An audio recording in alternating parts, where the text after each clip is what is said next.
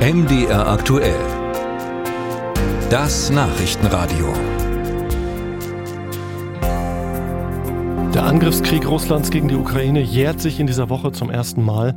Und so gab es auf der Münchner Sicherheitskonferenz die vergangenen Tage fast nur dieses eine Thema. Mit Russland diskutieren konnte und wollte man nicht. Das allein war schon ein Statement. Aber es kam zum rhetorischen Showdown zwischen China und den USA, zum Beispiel bei Pekings Unterstützung für Putin. Und China nutzte die Gelegenheit, um eine sogenannte Friedensinitiative anzukündigen. Wir können jetzt Siko-Bilanz ziehen mit dem bisherigen Chef äh, Wolfgang Ischinger. Guten Morgen. Ja, guten Morgen. Herr Ischinger, was war denn aus Ihrer Sicht das Wichtigste? Geht ein zentrales Signal von der diesjährigen SIKO aus? Das erste wichtige Signal ist, dass die gesamte westliche Welt wie ein Mann hinter dem ukrainischen Verteidigungskampf steht. Das ist schon wichtig, denn bei der letzten Münchner Sicherheitskonferenz vor jetzt exakt einem Jahr hatte der Krieg ja noch gar nicht angefangen und viele Teilnehmer sind nach Hause gefahren in der vagen Hoffnung, dass vielleicht doch der große Krieg vermieden werden könnte. Also umfassende Unterstützung. Erster Punkt. Zweiter Punkt.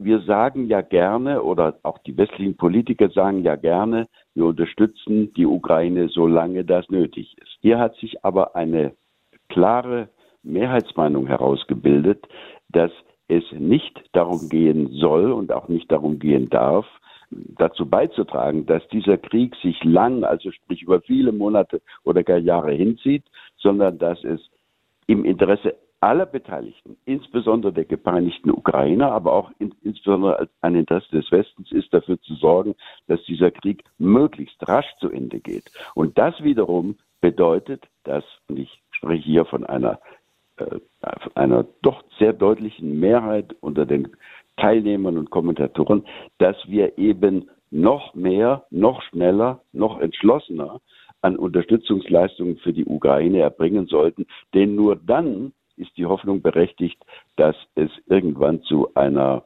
äh, Verhandlungsrunde, zu einem Waffenstillstand oder vielleicht auch zu Friedensgesprächen kommen wird. Mhm. Trotzdem hat Kanzler Scholz ja gesagt, es sei gut, sich auf einen langen Krieg einzustellen.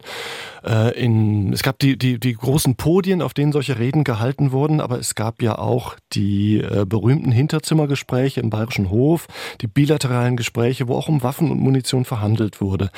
Ähm, Herr Ischinger, ist die SIKO in solchen Zeiten auch eine Art Waffenmesse? Nein, das äh, ist nun, das wäre nun wirklich abwegig. Aber richtig ist natürlich, dass die Sorge um die Unterversorgung der Ukraine mit äh, dem nötigen Gerät äh, da geht es um Ersatzteile, da geht es um Reparatur, da geht es in der Tat auch um Munition. Das war ein Gespräch äh, bei vielen der Diskussionsrunden, aber keineswegs jetzt ist so, wie Sie sich das vielleicht vorstellen, dass da die Vertreter der Rüstungsindustrie äh, sozusagen mit ihren Auftragsbüchern sitzen, sondern es, es waren die Gespräche unter den anwesenden Politikern, äh, Außenministern, äh, Parlamentariern, äh, äh, Professoren, Spezialisten, äh, was muss wann und wie getan werden. Ist ja ohnehin die Frage, mit welchen Mitteln äh, man oder die Ukraine weiterkämpft. Ähm, Thema Streubomben. Sie sind international geächtet wegen ihrer verheerenden, grausamen Wirkung auf Unbeteiligte. Trotzdem hat die Ukraine sie gefordert oder gefordert, sie einsetzen zu können. Wie viel Sympathie hat das Land Ihrer Ansicht nach eingebüßt durch diese Forderung nach Streubomben?